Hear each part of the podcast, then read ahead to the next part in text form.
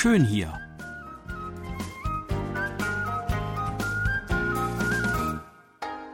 Ausflugstipps für Korea mit Jan Dirks.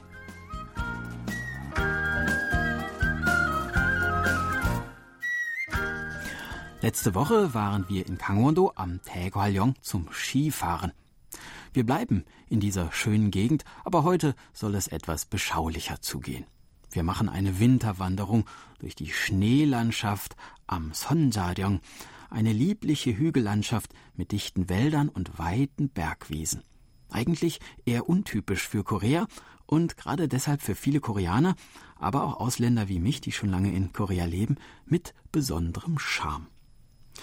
Mit dem Überlandbus fahren wir von Seoul bis zum Busterminal von Hongdae und von dort mit dem Bus oder mit dem Taxi zum Rastplatz Taegwalyong Maal Hyugeso. Wenn man vom Rastplatz aus etwa 400 Meter weiter geht, sieht man das Schild Sonjaryong 5,8 Kilometer. Dies ist der Weg, den wir gehen wollen. Hin und zurück braucht man etwa dreieinhalb Stunden.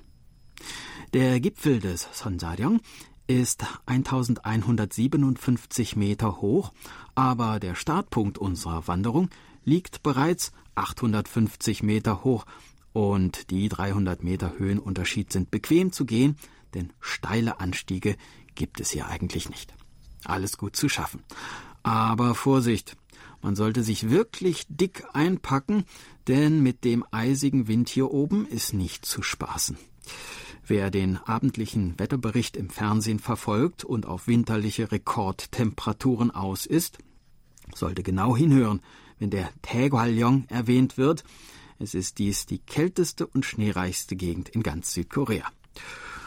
Das schreckt uns nicht, ganz im Gegenteil, deshalb sind wir ja hier. Wer weiß schließlich, wie oft wir diese winterliche Atmosphäre in Zeiten des Klimawandels überhaupt noch werden erleben können. Folgt man dem Wanderweg, kommt man nach gut einem Kilometer am Guksa Songwang-dang vorbei, dem Schrein für den lokalen Schutzgeist. Im Frühling vor dem Tano-Fest ist hier einiges los.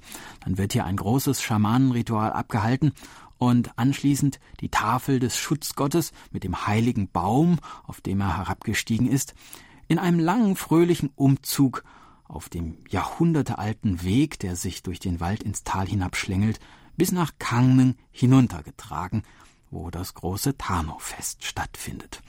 Ich verspreche Ihnen, im Frühling kommen wir noch einmal hierher und sehen uns das Spektakel gemeinsam an.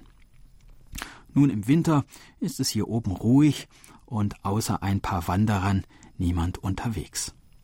Der Weg ist eben und bequem zu gehen. Über eine Holztreppe erreicht man auf der linken Seite die Umgrenzung des Weidelandes der Taekwhaljong Schaffarm. Die weite Wiesenlandschaft, die nun unter einer dicken weißen Schneedecke liegt, kann man auch von hier aus bewundern, aber für Familien mit Kindern lohnt sich durchaus auch der kostenpflichtige Eintritt auf das Farmgelände auf der anderen Seite, wo man einen Spaziergang über die almartige Landschaft unternehmen kann und die Schafe mit Heu füttern und streicheln darf. Wir wandern weiter Richtung Norden auf dem Bergrücken entlang.